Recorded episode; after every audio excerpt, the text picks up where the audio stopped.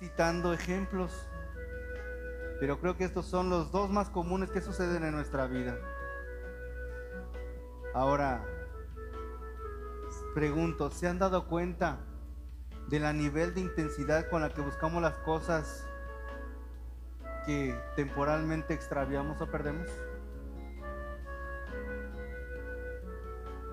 En ocasiones la intensidad de nuestra búsqueda es tan grande que el objeto puede estar frente a nosotros y no lo vemos. ¿A cuánto les ha pasado eso? Entonces comenzamos a frustrarnos o desesperarnos y pedimos ayuda. Chole mis lentes, chole las llaves de la, de la camioneta. Y cuando llega Chole, muchas veces me dice, pues si los traes puestos, los traes en la cabeza, las llaves ahí están. ¿Por qué no los encontramos? Porque estamos tan desesperados que todo vemos menos lo que estamos buscando, ¿sí o no?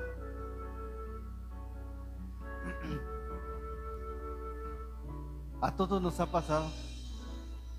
Pero ¿saben qué es lo triste? Lo triste de todo es que eh, no solo nos sucede con objetos con las llaves, con los lentes. No solamente nos pasa eso, sino que también nos sucede en cuanto a ciertos aspectos de nuestra vida en nuestro caminar cristiano. Así que este será nuestro tema el día de hoy. Recuerden que estamos estudiando los domingos en la tarde lo que son encuentros con Jesús y parábolas. ¿Me va siguiendo? El día de hoy nos toca estudiar una parábola. La semana pasada vimos lo que es un encuentro ¿Quién se acuerda con quién se encontró Jesús la semana pasada?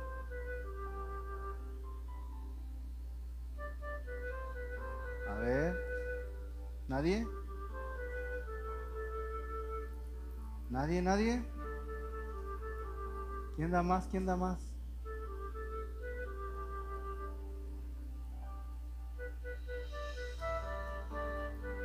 ¿No? ¿Nadie? ¿Misa? ¿No? Hermano César, ¿no? Con un ciego. Así es. Y hoy nos toca una parábola. Y vamos a buscar en el Evangelio de Lucas, capítulo 15. Ahí se encuentra la parábola que vamos a estudiar el día de hoy. Lucas 15.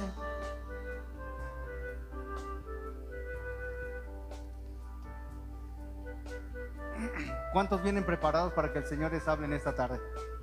Amén. Bueno, Lucas 15, capítulo Lucas capítulo 15 versos 8 al 10. ¿Y cómo dice el título? ¿La parábola de qué? No. El 15 del 8 al 10. La moneda perdida. Ah, yo dije, ah, caray, me equivoqué. ¿Y ahora? Bueno, es que están juntitas. Vamos a leerlo. Dice, ¿o qué mujer que tiene 10 dracmas, si pierde una dracma, no enciende la lámpara y barre la casa y busca con diligencia hasta encontrarla? Y cuando la encuentra, reúne a sus amigas y vecinas diciendo, gozaos conmigo porque he encontrado la dracma que había perdido. Así os digo que hay gozo delante de los ángeles de Dios por un pecador que se arrepiente. Ahí en ese capítulo 15 del Evangelio de Lucas contiene tres parábolas acerca de, de cosas que fueron perdidas. ¿Me va siguiendo? Y que cuando fueron encontradas produjeron gran gozo en las personas. Hay tres parábolas juntas y habla de cosas perdidas. La primera, ¿cuál es? La oveja perdida. La segunda, la que estamos viendo, es la moneda perdida. Y la tercera, el hijo perdido, el hijo pródigo. Estas son tres parábolas comúnmente usadas para predicar acerca de las almas perdidas y del amor de nuestro Padre Celestial que todos reciben al, arrepentirse y volverse a Él. Pero yo creo que esta parábola que estamos examinando en el día de hoy contiene un mensaje aún mucho más profundo para todo creyente. Así que ahora debemos preguntarnos, ¿cómo se aplica esa parábola a nuestra vida? ¿Habrá alguna enseñanza para nosotros en esta tarde? ¿Cómo ves? ¿La habrá? ¿La habrá, Mau? ¿La habrá, Misa? Claro que sí. Entonces, para preguntar, para contestar esta pregunta, vamos a analizar tres puntos encontrados en el primer, en el primer versículo. Tres puntos, así como lo hizo nuestro hermano Javi. Ahora vamos ahora con esta otra cita también. Tres puntos del cual vamos a desglosar la enseñanza que el Señor tiene para nosotros en esta tarde. En el primer versículo encontramos que se nos dice, ¿o qué mujer que tiene 10 dragmas, si pierde una dragma, no enciende la lámpara y barre la casa y busca con diligencia, ¿hasta cuándo? Hasta encontrarla. ¿Qué es lo primero que tenemos que encontrar ahí? ¿Qué es lo primero que tenemos que buscar ahí? ¿Qué es lo primero que tenemos que analizar? A ver, si queremos entender el mensaje, ¿qué es lo primero que tenemos que ver? ¿Qué es la primera duda que tienes, Mau? ¿Qué es un dragma? Pastor, ¿y qué es un dragma? Porque si no nos vemos de eso, ahí nos vamos a quedar y no vamos a aprender absolutamente nada. Amén. ¿Qué es un dragma? El significado de la palabra dragma, según el diccionario, eh, dragma es una moneda griega de plata que tuvo uso también entre los romanos, casi equivalente al denario. ¿Cuánto valía el denario? Un día de trabajo. Así es. Entonces, si fuésemos a traducir esto a tiempos modernos, podemos decir con confianza que una dragma equivale o representa el salario de un obrero de un día de trabajo. Amén. De un día de trabajo. Ahora bien, aquí vemos que también se nos dice que ella tenía otras nueve. ¿Cuántas tenía en total entonces? Diez. ¿Perdió cuántas? ¿Cuántas tenía entonces todavía? Es que le preocupaba una. ¿Sí o no? ¿Sí o no? Muchas veces pensamos así. Ah, pues si tengo 10, pierdo una, ah, me queda 9.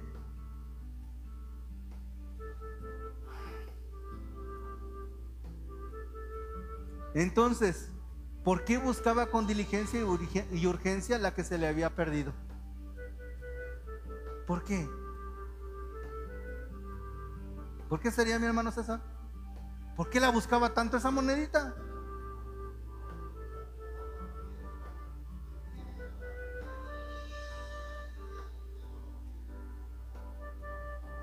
¿Por qué sería Miguel?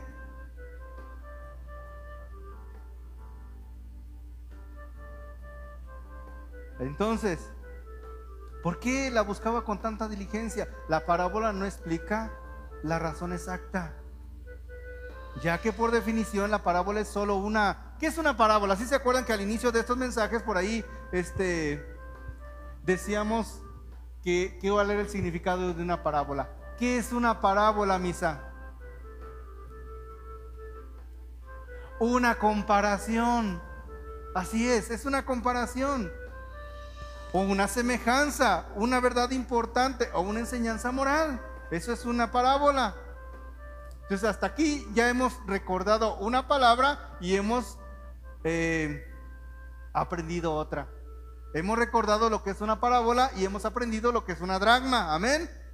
Entonces hasta aquí vamos aprendiendo. Así que con el propósito de descubrir el mensaje que Dios tiene para nosotros en el día de hoy, vamos a asumir que la razón por la que esta mujer estaba buscando esa dragma perdida era porque ella la necesitaba para algo. ¿Cuántos necesitan el salario de un día de trabajo? ¿Cuántos pueden? Ay, qué tanto es un, un día. ¿Quién no necesita un A ver que les descuenten lo, de un día y qué, qué pasa. Les aseguro que al día siguiente luego lo están allá reclamando porque les faltó lo de un día, ¿sí o no? A todos nos hace falta lo de un día de trabajo. Hermanos, la gran realidad es que todo creyente fiel tiene el regalo más valioso que se puede tener en el universo. Tenemos algo que no puede ser comprado con oro ni con plata. Esto es algo que queda bien resumido en la respuesta del apóstol Pablo a Simón el mago. ¿Quién se acuerda de esa historia de Simón el mago? A ver, mi hermano César, a ver, platíquenos poquito de esa historia de Simón el Mago. ¿Qué pasó con este hombre? Pues este, eh, Pablo andaba haciendo milagros por ahí, sanando y todo. Entonces, este, Simón el mago le dijo que, que le vendiera o que, le, que él le daba dinero porque le pasara de lo que, eh, pues digamos, el espíritu que él traía. Entonces, este, Pablo, pues, lo, lo exhortó y lo reprendió, ¿verdad? Y le dijo que, que no, que lo que él tenía, pues, no se vendía, que era don del espíritu. Amén. Simón el mago vio que cuando estos hombres que andaban predicando de Jesús imponían manos, ¿qué pasaba? El Espíritu Santo descendía y dijo, yo quiero eso. Y les ofreció dinero.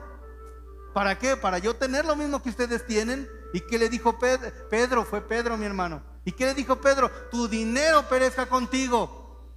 Porque has pensado obtener por dinero el don de Dios. Tú no tienes parte ni suerte en este asunto porque tu corazón es recto delante de Dios. Entonces, ¿cuál era el don de Dios? El Espíritu Santo. Entonces, ¿qué regalo tenemos todos nosotros? El Espíritu Santo. El Espíritu Santo es el que nos da la convicción de nuestros errores y quien nos guía en todo momento. Tenemos el Espíritu Santo quien nos ayuda a vencer toda dificultad y a derrumbar toda oposición que pueda surgir. Pero lamentablemente muchos hemos perdido o han perdido o hemos perdido el ardor del Espíritu Santo en nuestra vida. Y esto es algo que todos necesitamos con urgencia. Porque el Señor nos ha dicho hasta el cansancio que podamos estar muchas veces en la iglesia, podemos estar cantando, podemos estar alabando, podemos estar orando, pero si no tenemos la presencia de Dios, ¿de qué vale? ¿De qué sirve? De nada. Recuerden que el Señor Jesús dijo, en aquel tiempo muchos me dirán, Señor, Señor, en tu nombre hice esto y esto y esto. ¿Y qué dice? Y yo les diré, apartaos de mí, hacedores de maldad, no les conozco. Entonces, ¿es necesario tener la presencia de Dios? Claro que sí. ¿Cómo sabemos que está la presencia de Dios en nuestra vida? Si yo tengo un arbolito por ahí en mi casa, ¿cómo vas a saber de qué tipo de árbol es? Por los frutos. Si tú ves una bolita verde ahí, vas a decir, ¿qué, es mi hermano? Pues no sé, necesito acercarme y necesito ver. Porque si es una bolita verde, puede ser un limoncito, puede ser una naranjita, puede ser una lima. Entonces los frutos. ¿Y qué tienes que hacer con ese fruto para poder identificarlo? Probarlo. Y entonces vas a saber qué es. Amén. ¿Qué sentirías si de pronto ya te, es limón, mi hermano, y vas y lo sientes medio dulcecito? ¿Qué dirías? No, eso no es limón. Sí, mi hermano, es limón. No, ese no es limón. Que sí, mi hermano, es limón, porque yo lo digo. ¿Qué diría mi hermano César?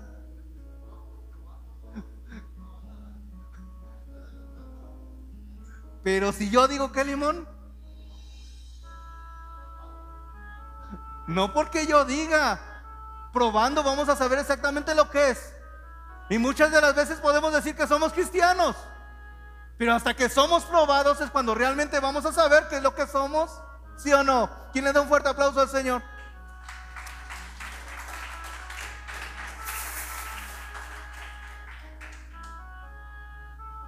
Entonces, ahora examinemos otro significado de otra palabra, que es lámpara. Yo creo que todos sabemos lo que es una lámpara, ¿sí o no?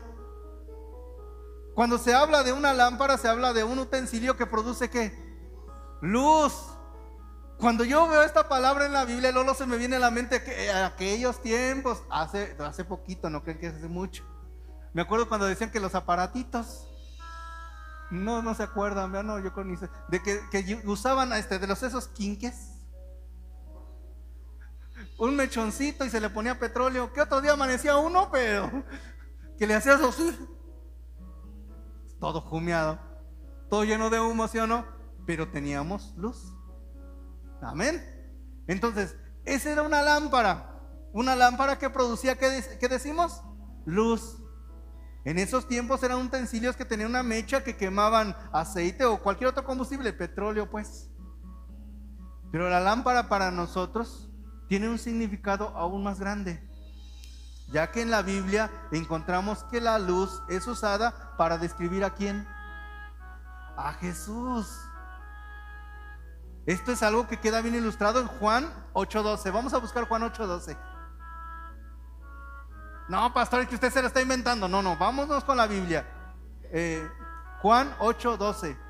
¿Cómo dice mi hermano César? ¿Quién no tiene? A ver, mi hermano César. Juan 8.12. Dice la palabra del Señor. Otra vez Jesús les habló diciendo, yo soy la luz del mundo. El que me sigue no andará en tinieblas, sino que tendrá la luz de la vida. Amén. ¿Qué les estoy tratando de decir con esto? Lo que les estoy diciendo es que igual que esta mujer, todo creyente tiene que buscar con urgencia y diligencia fortalecer su relación con quién? Con Jesús, con Dios. ¿Cómo podemos nosotros fortalecer nuestra relación con Dios? La respuesta a esta pregunta es encontrada en el significado de lo tercero que estamos examinando en el versículo 1. Lo tercero que examinamos aquí, cuando se nos dice que ella, es, ¿qué está haciendo o qué hace para encontrar la, la dragma? Ya vimos lo que es la lámpara. ¿Qué es lo siguiente? Barre la casa. Barre la casa. Yo recuerdo que por ejemplo cuando de pronto se nos, se nos tira algo, algo pequeñito y está allá abajo de la cama y no lo encontramos, no lo vemos, ¿qué creen que hace Chole? Tráete la escoba.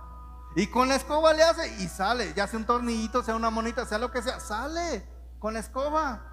Por eso aquí dice la escritura que la mujer que hace barre la casa. Ahora, ¿qué significa esto para nosotros? Hablando teológicamente, ¿qué es la casa? Nosotros somos la casa. Ahora, ¿en una, una casa para qué sirve? Para vivir. Ahora tenemos que tener muy en cuenta esto, mis hermanos.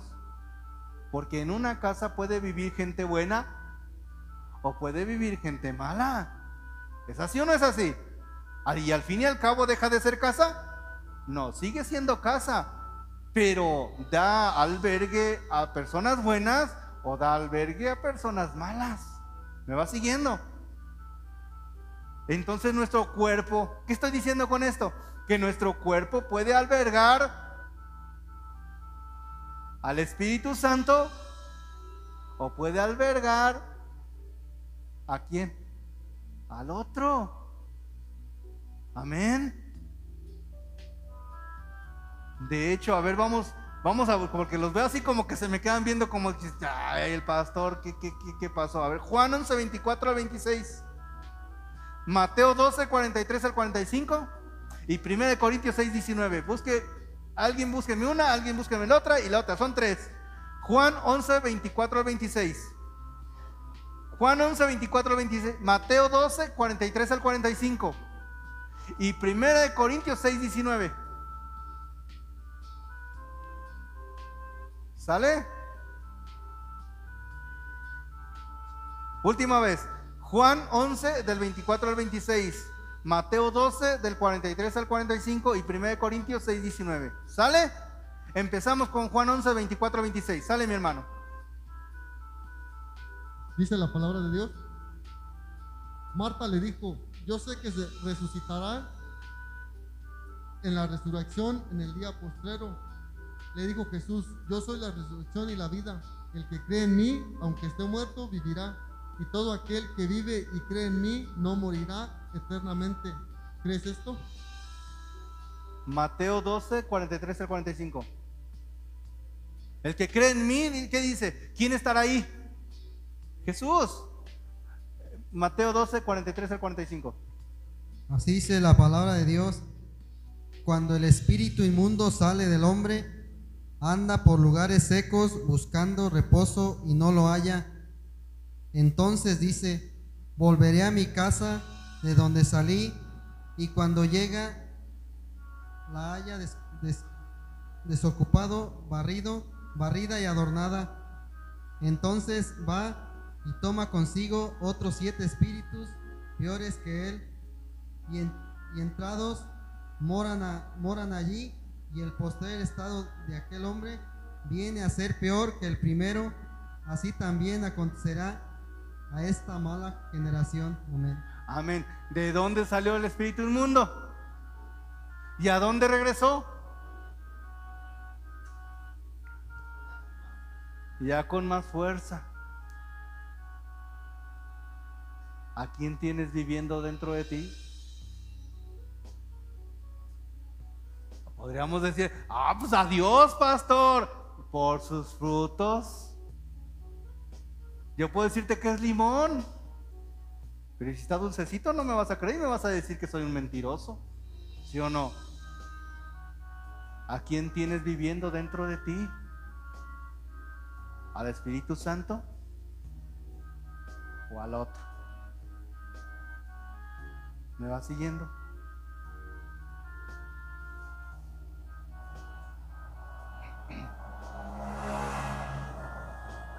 Entonces, cuando dice que hay que barrer la casa, ¿qué significa?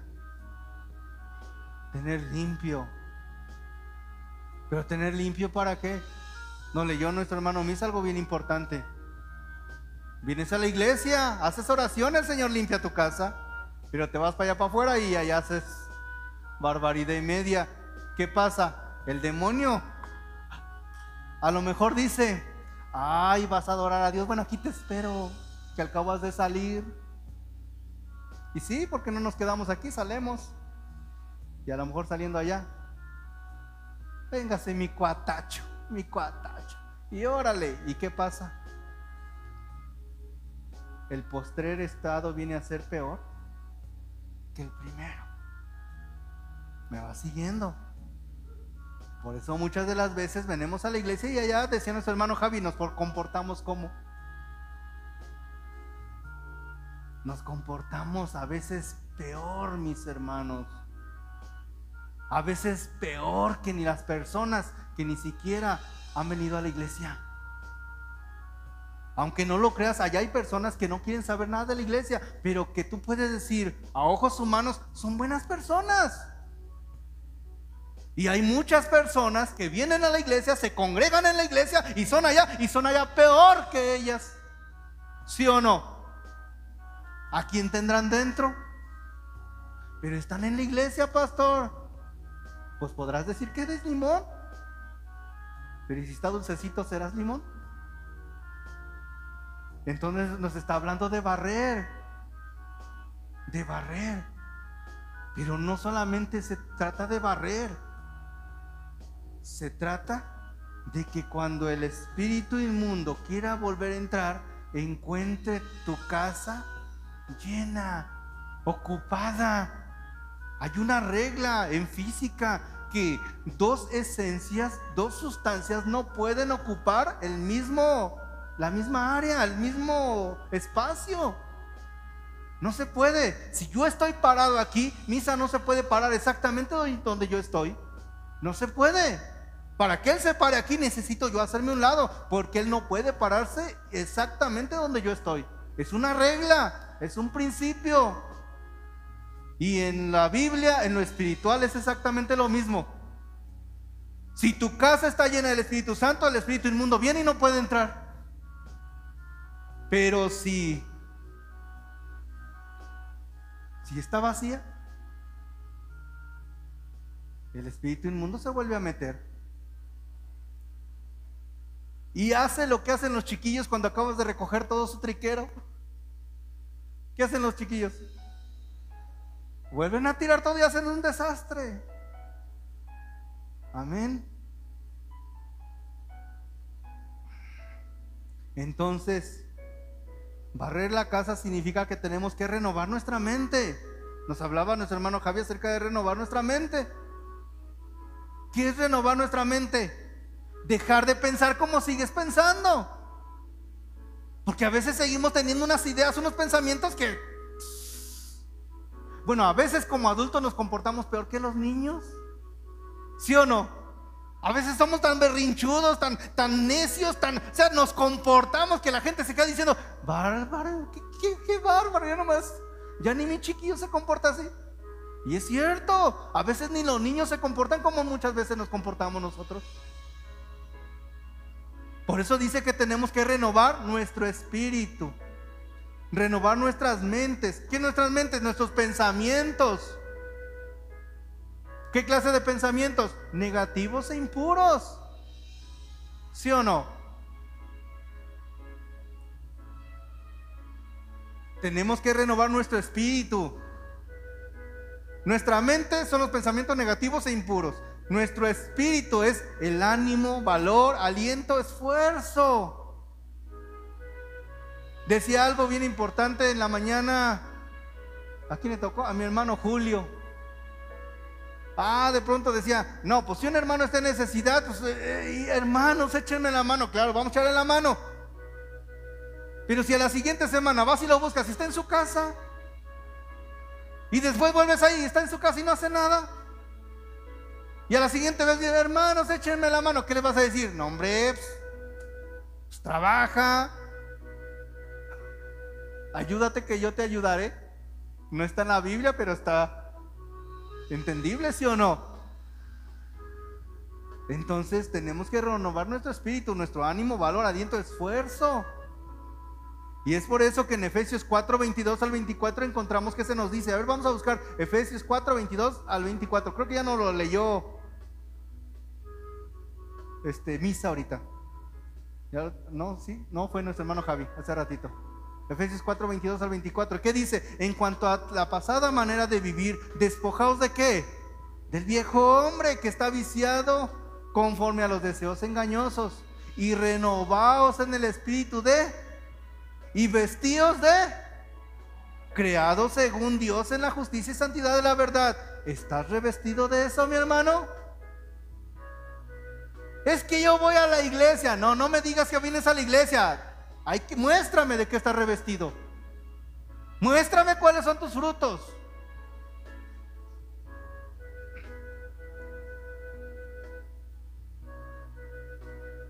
por todo eso, pero todo esto es algo que se nos hace imposible si primero no establecemos una relación genuina con Dios. Es que no puedo, pastor. No puedes porque no buscas de Dios. Así de sencillo. Muchas de las veces pensamos que venir a la iglesia es como una varita mágica. Hay quien de pronto en una ocasión me dijo, no, ya no voy. ¿Por qué no va? ¿Sigo siendo borracho?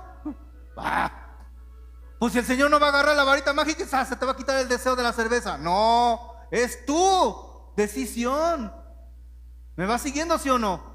Es que maravilloso que tú nomás lo metas ahí y el Señor te agarre y sales nuevo. No, mi hermano, no es así. Son decisiones personales, basados en los principios bíblicos, basados en el temor hacia Dios.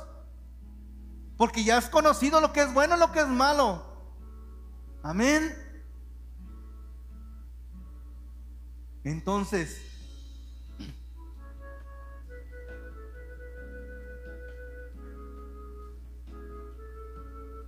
No es imposible si nos sometemos a la voluntad de Dios. Podemos ser cambiados y transformados. ¿Va a costar? Claro que sí va a costar, mi hermano. Si yo te dijera que cuando yo tomé la decisión, yo pienso que yo ya estaba a punto de perderme, mi hermano. Estaba a punto de perderme, de, de no tener puntos de regreso. Porque cuando yo decidí dejar eso, me acuerdo, yo le decía a Chole, llegaba de trabajar, nos sentábamos y, me servía de comer. ¿Qué crees que me imaginaba? Me imaginaba aquello, pero... O sea, estaba en un punto que o decidía una cosa o decidía otra. ¿Me va siguiendo? Y cuando está en ese, en ese punto, yo creo que todos los que hemos pasado por situaciones así, reconocemos que no nos ha sido fácil. Ni fácil con nosotros mismos, ni fácil con los demás. Porque cuando tú de pronto quieres dejar de tomar, no falta quien llegue y te invite. Porque cuando tú, este, ahora sí que para tomar no necesitas ni dinero, mi hermano. Aunque andes sin trabajo y aunque andes sin dinero, eso es bien socorrido. Y no faltará quien, en una ocasión yo escuchaba que una persona le decía a otra, ah, dale una cerveza. No, no, no, no. Es que pues no tengo ni en la casa, no, no tienen ni qué comer, hombre, mejor, mejor préstame para un huevito, para unas tortillitas. No, no, no, no, cervezas las que quieras. O sea, fíjate lo que caemos. La persona dijo cervezas, las que quieras.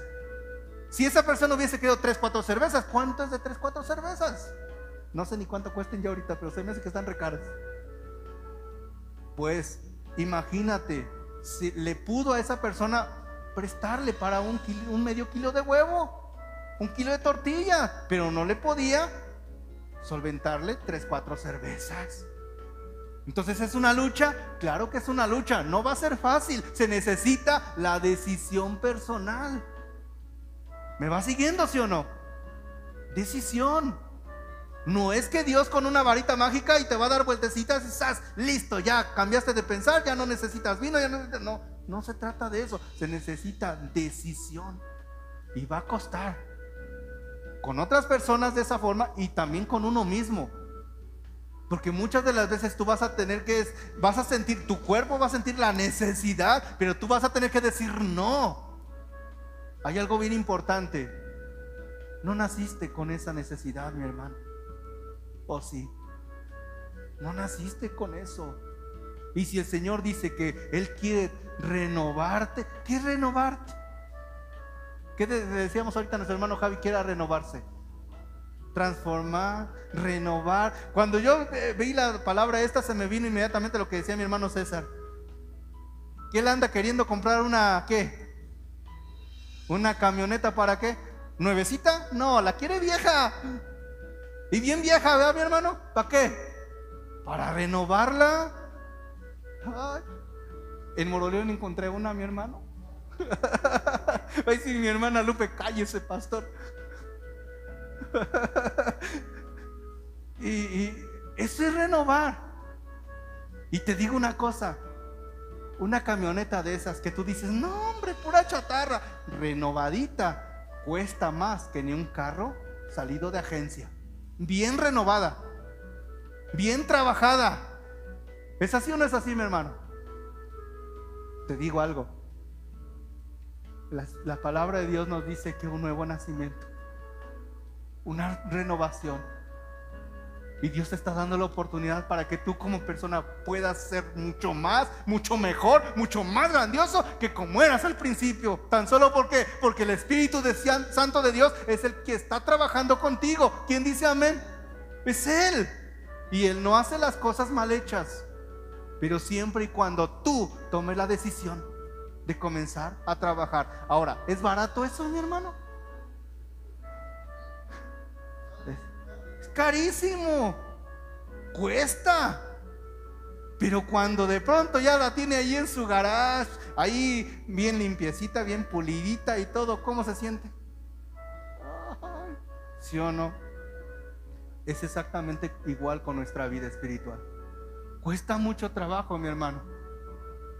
Cuesta trabajo. Estar decidiendo día con día, no caer.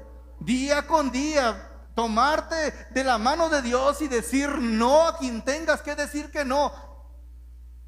Pero al final, al paso del tiempo, vas a poder ver al espejo una nueva persona. Y no solamente tú, sino que las personas que te conocen van a poder hablar cosas hermosas de ti. Van a, te van a decir, oye, ¿qué hiciste? Mira, yo te conocía y realmente no eras así. Me sorprende. ¿Qué sentirías si alguien te dijera, sabes qué, te admiro, como decíamos en la mañana? Te admiro, porque yo te conocí como eras y ahora te veo diferente. Realmente me ha sorprendido. Admiro, ¿qué es lo que estás haciendo? ¿A quién no le gustaría eso? Amén. De eso es de lo que se trata. Eso es lo que nos está diciendo la parábola cuando dice, hay que barrer nuestra casa. Amén.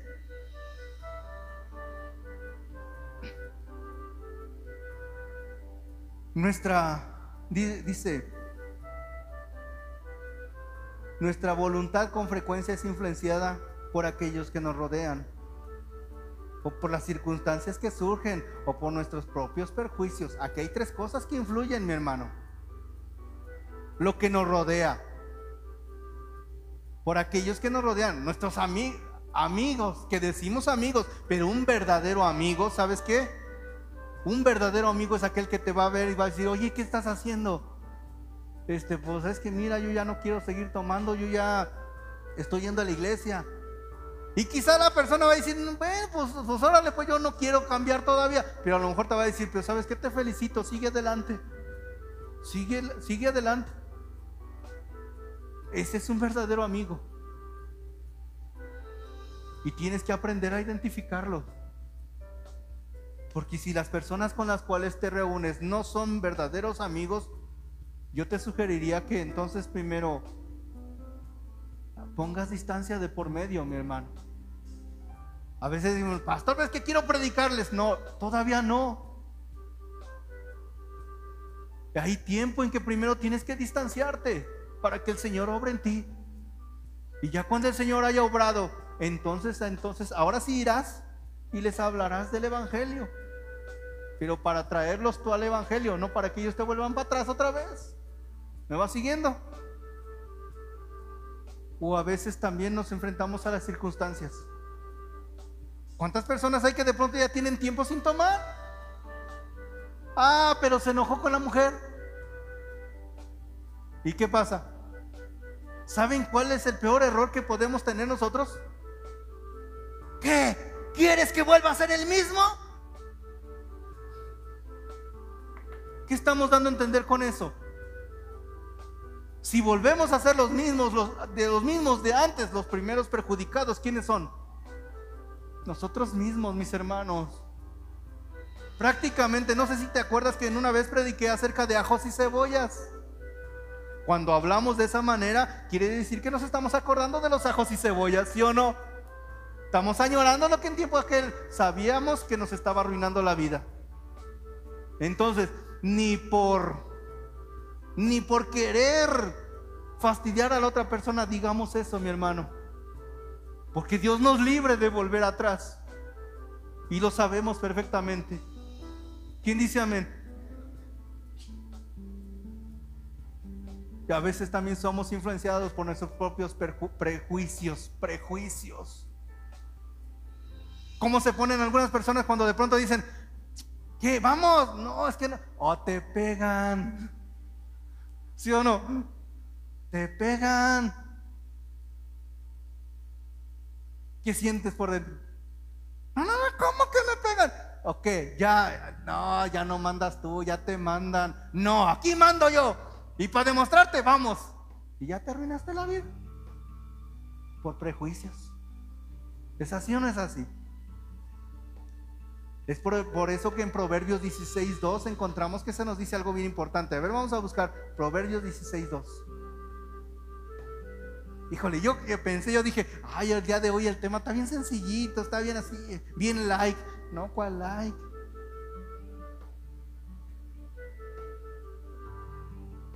Proverbios 16.2. Miguel, ¿lo tienes? A ver, fuerte, por favor. ¿No? A ver, ¿quién lo tiene? A ver, mi hermano, Proverbios 16.2.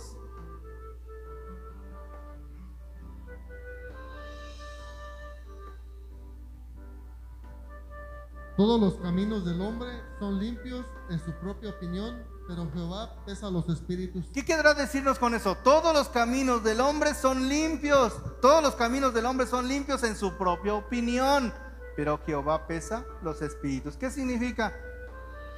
¿Qué significa, mi hermana? Que por lo general todos creemos que estamos bien. Y hasta a veces hasta nos molestamos cuando escuchamos una predica así. ¿Sí o no? Ay, está loco el pastor. ¿Estará mal él? Creemos que estamos bien. Pero recuerda que dice, pero Jehová pesa los espíritus. ¿Qué está diciendo con eso? No nos metamos a teología, no nos metamos. Prácticamente está diciendo, Jehová probará si eres limón o eres lima. Amén. Uno de los problemas más serios del ser humano es que con frecuencia nosotros queremos que Dios sea como queremos o como nos conviene. Amén. ¿Cuántas personas les gusta asistir a una iglesia donde le, donde le conviene? O donde le gusta. ¿Por qué? Porque les hablan lo que les gusta oír. Porque no los confrontan, no les hablan de santidad, no les hablan de pecado. Les hablan de que eres un campeón, fuiste hecho para estar arriba, no para estar abajo. Y tú declara, y esto y lo otro, y amén. ¡Ay, qué bonito! Pero no hablan de santidad. No hablan de pecado. No hablan de confrontación. No hablan de cambio de pensamiento, de renovación. No hablan de vestidos Cristo Jesús. ¿Me va siguiendo? Es que Dios está hablando de una manera excepcional, mi hermano. Dios en verdad quiere hacer algo maravilloso con este pueblo. Ve los mensajes que está trayendo. En la mañana nos hablaba, nos hablaba acerca de la, ¿de la qué? De la paciencia. Y ahí descubrimos que todos salimos mal ahí, mi hermano. Todos. ¿Sí o no? ¿Qué decía en la mañana? No nos pueden decir mi alma porque como gallitos de pelea luego nos aventamos. Falta de paciencia. Y si hay falta de paciencia, hay falta de paz. Y si hay falta de paz, hay falta de amor. Y si hay falta de amor, no está el Espíritu Santo. ¿Me va siguiendo? Queremos que Dios sea como queremos o como nos conviene, pero la realidad de todo es que Dios no es quien tiene que ajustarse a nosotros sino nosotros somos los que tenemos que ajustarnos a Dios. Amén. La iglesia no tiene que ajustarse a nosotros para que nos guste. Somos nosotros quien tenemos que ajustarnos a la iglesia para gustarle a Dios. ¿Quién dice amén? Esto es algo que queda bien claro en Romanos 12.2, lo leímos hace ratito también. Dice, no os conforméis a este siglo, sino transformaos por medio de la renovación de vuestro entendimiento para que comprobéis cuál sea la buena voluntad de Dios, agradable y perfecta. Amén. Atando estos tres detalles encontramos, encontrados en el versículo 1, ahora debemos examinarnos y preguntarnos, ¿qué hemos perdido en nuestro caminar cristiano? ¿Hemos perdido o extraviado nuestra fe? ¿Hemos perdido extraviado nuestro amor por la obra? Yo sé que en ocasiones surgen circunstancias o situaciones que nos pueden desalentar. Es cierto. Tenemos errores, claro, tenemos muchos, como iglesia, muchos. No somos una iglesia perfecta. Y no lo somos porque ninguno de los que estamos aquí lo somos. ¿Me va siguiendo? Hay cosas, situaciones que nos pueden desalentar. Pero si a la primera cosita que vemos nos vamos, ¿qué pasa? Sé que en este mundo surgen circunstancias o situaciones que nos desvían de nuestro camino. Sé que en este mundo surgen circunstancias o situaciones que nos desvían. Y sabes lo que mucha, gente de pronto dice, no, pastor, pero es que de todos modos sigo a Dios. Te digo una cosa, mi hermano, algo que tenemos que aprender, algo que tenemos que entender.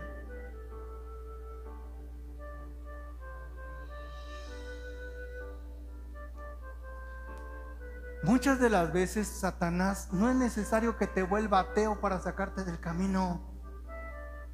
¿Me va siguiendo? Muchas de las veces,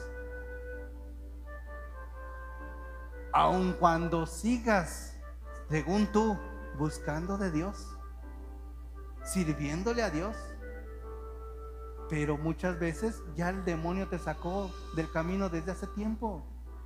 ¿Me va siguiendo, sí o no? Así es. a mi manera o donde yo quiera. ¿Sí o no? Y andamos como Santa la China. De la sala a la cocina. Ahora estoy allá, ahora estoy acá, no porque allá me gusta más, no porque acá esto, no porque acá el otro. No, mi hermano, aun cuando sigas asistiendo, si Dios te quitó del lugar donde, si el diablo te quitó del lugar donde Dios te iba a usar, ¿qué crees? Ya te arruinó. ¿Me va siguiendo, sí o no? Estamos hablando de limoncitos. Y ese limoncito, acuérdate que si tú lo plantas y hecho raíz, y si de pronto porque dices, no, es que no me gusta aquí, lo voy a cambiar para allá, y quitas el limoncito, lo sacas para allá, lo pones, estás teniendo un, pre- un peligro ahí. Que se seque. Y así puedas llegar y le pones tierrita y le pones agüita, pero si el, de, el este el limoncito ya había echado raíz allá y le había gustado el terreno allá, se va a secar, mi hermano. ¿Y de qué va a servir? Y dice la escritura que árbol que no produce fruto, hay que cortar. ¿Me va siguiendo, sí o no? Entonces,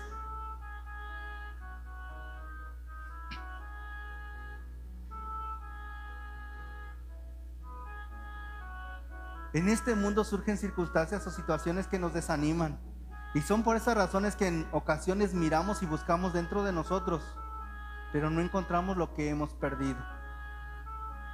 No lo encontramos porque hemos permitido que lo más valioso que poseemos sea cubierto y quede enterrado en la suciedad del pecado. No lo encontramos porque hemos permitido que esté tapado todo esto con el pecado en el que estamos viviendo. Y esta es la razón principal por la que en ocasiones cuando más necesitamos a Dios, su presencia no puede ser hallada en nosotros. Por eso muchas de las ocasiones decimos, ¿por qué, pastor? Cuando más necesitaba de Dios, Dios me dejó. Si o no lo decimos? Y lo decimos molestos y enojados. Porque Dios no estaba conmigo, ahora yo no quiero nada con Él. Pues no quieras, mi hermano. ¿Quién pierde? Déjame decirte que Dios no pierde nada. Quien pierde somos nosotros. Pastor, pero si Dios es amor, sí, Dios es amor. Pero si tú dices no, Dios no te va a obligar. Y si tú dices no, Dios no va a entrar. Y si Dios no entra, tu casa va a estar vacía. ¿Me va siguiendo? Y no por mucho tiempo. Porque si está vacía, ¿quién la va a llenar? Y entonces si está lleno del otro, Dios no va a hacer nada, mi hermano. ¿Me va siguiendo? ¿Por qué está predicando eso si eso no es cierto? Dios es amor. Vamos a ver cómo dice en Isaías. Vamos a buscar el libro de Isaías, mi hermano. Isaías y, y Jeremías. Uno que me busque en el libro de Isaías y en otro que me busque en el libro de Jeremías, por favor. Ya estamos terminando. Isaías 59.2 y Jeremías 11.14. Quien diga yo, levante la mano para que mi hermano Daniel se acerque con micrófonos, por favor. Isaías 59.2. ¿Sale? A ver, Misa. Así dice la palabra de Dios, pero vuestras iniquidades han hecho división entre nosotros y vuestro Dios, y vuestros pecados han hecho ocultar de vosotros su rostro para no oír. Amén. ¿Qué está diciendo en esa cita? He escuchado a muchas personas que viven como les da su gana y hacen lo que quieren. Y cuando platicas con ellos dices, es que Dios está conmigo. No es cierto, es mentira. ¿Qué está diciendo la cita? Tu rebelión, tu manera de pensar, tu manera de hablar ha levantado una división entre Dios y tú. ¿Me va siguiendo, sí o no? Ahora, Jeremías. ¿Quién tiene la de Jeremías? Jeremías 11:14. Y esto va para lo que de pronto dicen, no, pues es que yo no voy a la iglesia porque cuando necesité, la iglesia ni siquiera oró por mí. La iglesia ni siquiera me mostró su amor. ¿Qué dice en Jeremías?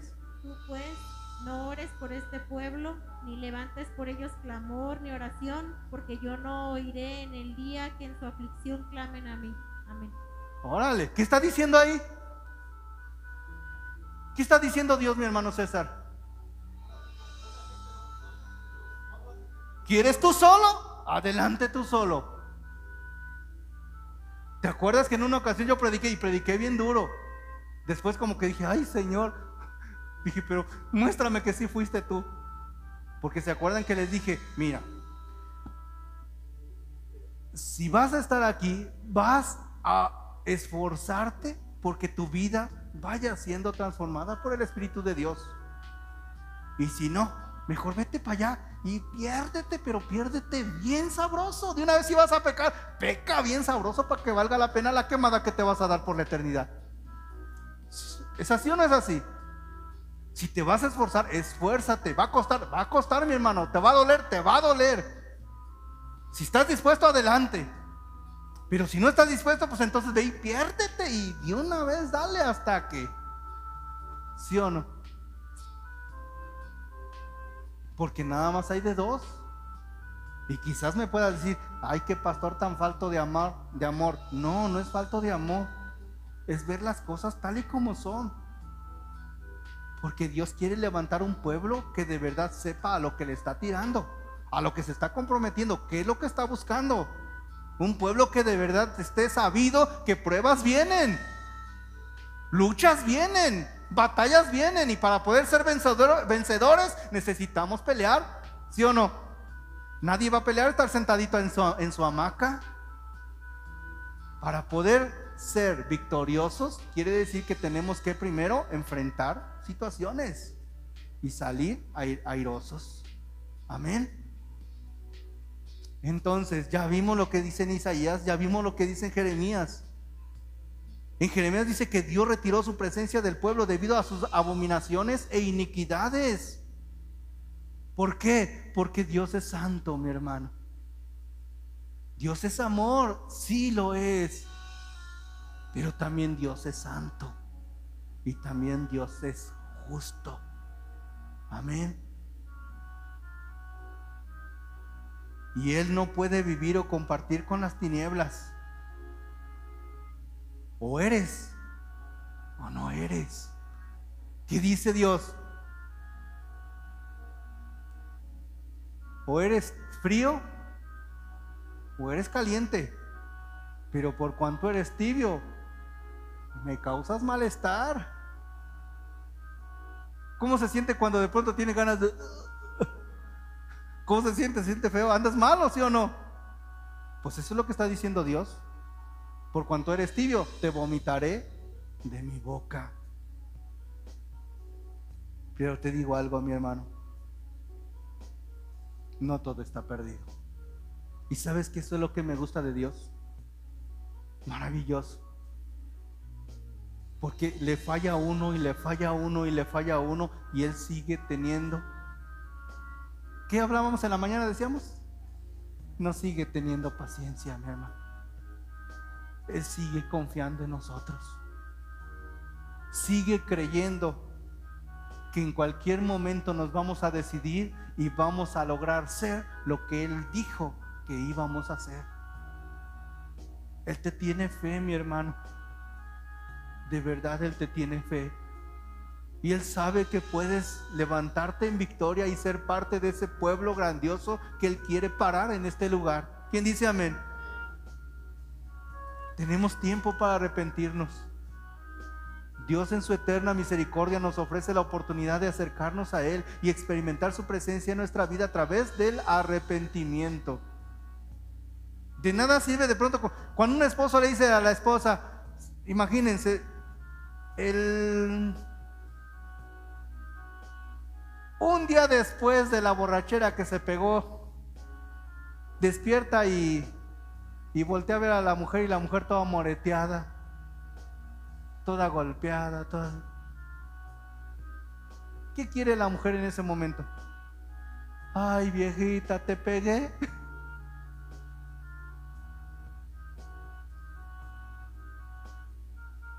Perdóname, viejita, perdóname. Y a la siguiente sábado vuelve a amanecer igual. Perdóname, viejita, perdóname. Y al siguiente sábado vuelve a pasar lo mismo. ¿Qué crees que estará pensando esa mujer? ¿Le sirve de algo los, las palabras? ¿Qué, lo que, ¿Qué crees que sea lo que quiere esa mujer? Que haya un arrepentimiento verdadero. ¿Qué es arrepentirse? Dar un giro de 180 grados, no 360 porque si no quedas igual, 180. Arrepentirse significa que si vas caminando para acá, te arrepientes y caminas al lado contrario. Y si antes eras así, ¿qué decía mi hermano Javi hace ratito? Ahora no puedes seguir siendo el mismo, mi hermano. O eres o no eres. Y algo bien importante, cuando mostramos que no somos, no nos perjudicamos a nosotros solamente. Perjudicamos primeramente el testimonio de Dios. Porque lo primero que dice la gente que es, mira, el hermanito. Y muchos dicen, ¿y te digo dónde se congrega? ¿Sí o no?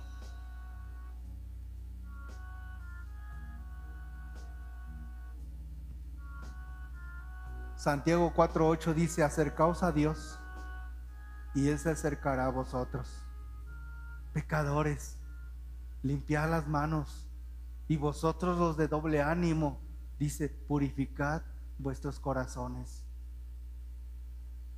Y en Hebreos 4:16 nos dice, acerquémonos pues confiadamente al trono de la gracia para alcanzar misericordia y hallar gracia para el oportuno socorro. ¿Qué está diciendo Dios? ¿Está perdido todo, misa? No. Pero es que ya me ofendió, pastor. No, yo no.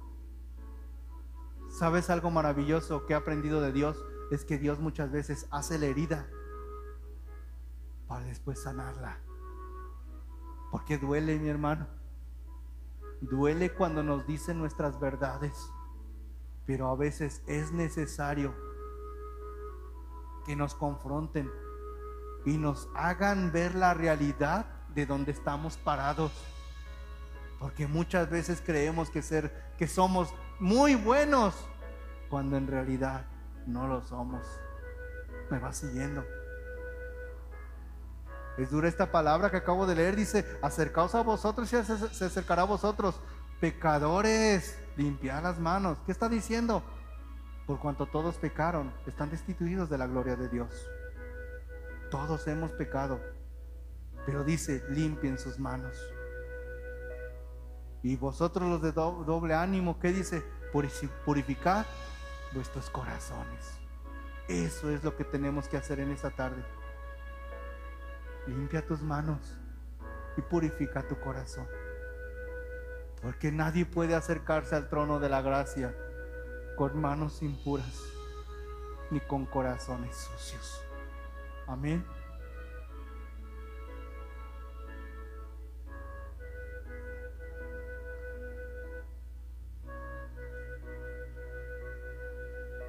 ¿Qué tenemos que hacer una vez que restablecemos o fortalecemos nuestra comunión o relación con Dios? ¿Qué dice el siguiente versículo en la parábola? Vámonos a la parábola ya para terminar. Ya tengo terminando como 20 minutos.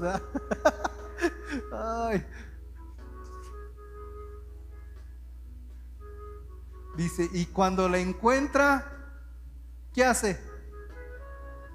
Reúne a sus amigas y vecinas diciendo, gozaos conmigo, porque he encontrado que la dragma que había perdido. Yo creo que más claro ni el agua, mi hermano. Cuando restablecemos, edificamos o fortalecemos nuestra relación con Dios, tenemos que compartirlo. Tenemos que compartir el gozo que la presencia del Espíritu Santo produce en nuestra vida con todo aquel que nos rodea. Tenemos que hacer como nos dijo el Señor en Marcos 16, 15, id por todo el mundo y predicad el Evangelio a quién? A toda criatura. ¿A quién le estás hablando? ¿A quién le vas a hablar después de este mensaje que el Señor te está dando? Es que no soy digno, pastor. Hoy puedes ser digno. Tan solo estás a la distancia de una oración. ¿Te sentiste mal? Felicidades porque Dios hizo la, la, la, la, ¿cómo se dice? La herida. Pero también Dios está dispuesto a curarla, a sanarla, a limpiarla. Amén. Cuando genuinamente seguimos a Cristo, siempre va a suceder un cambio positivo en nuestras vidas. Cuando seguimos a Cristo genuinamente, nos será imposible no demostrar a través de nuestra manera de ser, nuestras acciones, nuestros pensamientos, una actitud que, no refleje el amor de Cristo. Amén. Los frutos. El fruto del Espíritu es, no son los frutos, es el fruto. Con nueve cualidades. Que son amor, gozo, paz, paciencia, benignidad, bondad, mansedumbre, templanza y fe. Estaría bueno que nos aprendiéramos ese corito, ¿sí o no?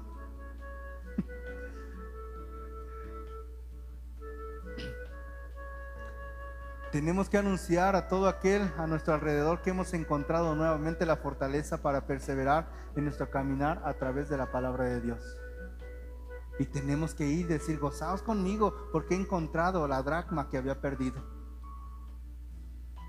¿Qué habías perdido? Ya lo sabes. Pues gózate porque hoy la puedes encontrar. Amén. Es triste, mi hermano. Es triste muchas veces que el Señor nos habla de una manera así tan clara. Llegamos a la iglesia con nuestra cara así media mustia. Y nos sentamos y escuchamos palabra. Y decimos, la bendición. Y, eh, esta es una iglesia donde Dios siembra la semilla. Levántense mis hermanos, nos vemos. Y nos levantamos y nos vamos otra vez. ¿Qué pasó? Nada. No pasó absolutamente nada. Y no porque Dios no haya tenido poder. Y no porque no haya querido. Él tuvo el poder y quiso hacerlo, pero tú no estuviste dispuesto. Amén. Hoy puedes irte de manera diferente. No importa cómo hayas llegado. Lo que importa es cómo vayas a salir por esa puerta.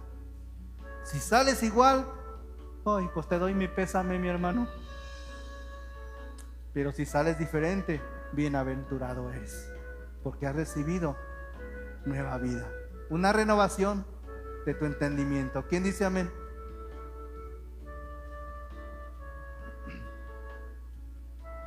Entonces, ¿cuál será el resultado final cuando tomamos el tiempo de buscar con urgencia y diligencia lo que hemos perdido o extraviado? ¿Cuál será el resultado final cuando permitimos que la luz del mundo brille en nuestra vida e ilumine nuestro camino? ¿Cuál será el resultado final cuando barremos nuestra casa y eliminamos toda impureza? La palabra de Dios nos dice, así os digo que hay gozo delante de los ángeles de Dios por un pecador que se arrepiente. Hoy puedes hacer que los ángeles brinquen de gozo y alaben al Señor tan solo porque digas, Señor, es cierto todo lo que dijo este hombre. Hoy reconozco que todo lo que escuché es palabra tuya, Señor, y perdóname. Y si me das otra oportunidad, Señor, adelante, aquí estoy. Ahí en ese momento los angelitos van a decir, ¡Yupe! Y se van a gozar y van a hacer fiesta. ¿Quién dice amén? Y al final agradaremos a nuestro Padre Celestial. Agradaremos a nuestro Padre Celestial porque le habremos demostrado un arrepentimiento genuino. Para concluir, reflexiona en tu vida y pregúntate, ¿qué has perdido o extraviado? ¿Tu fe? Tu ánimo para perseverar en la obra de Dios? Hoy te diste cuenta que no sientes el mismo ardor del Espíritu Santo en tu vida que sentías al principio. Recuerda que la, mujer en nuestra parábola no encontró lo que ella había perdido hasta que prendió la lámpara. Luego, ¿qué más hizo? Barrió la casa y luego buscó con diligencia. Entonces, haz eso, mi hermano. Prende la lámpara. Barre tu casa. y busca con diligencia. La pregunta del millón, ¿la mujer recuperó lo que había perdido? Pues tú puedes recuperarlo hoy, pero ¿harás lo que hizo la mujer? Cierra tus ojos, inclina tu rostro y vamos a orar.